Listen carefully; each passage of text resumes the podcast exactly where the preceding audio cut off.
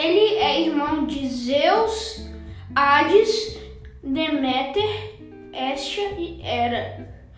Segundo a mitologia grega, não teria sido engolido pelo pai, Cronos, porque a mãe evitou simulando ter dado luz a um cavalo.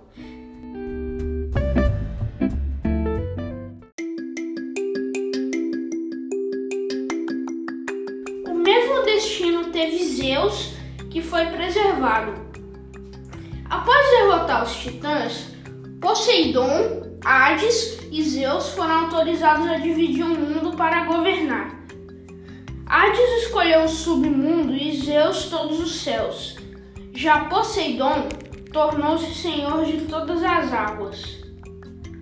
Tinha uma paixão pela irmã Deméter que, para fugir das suas investidas, transformou-se em um cavalo.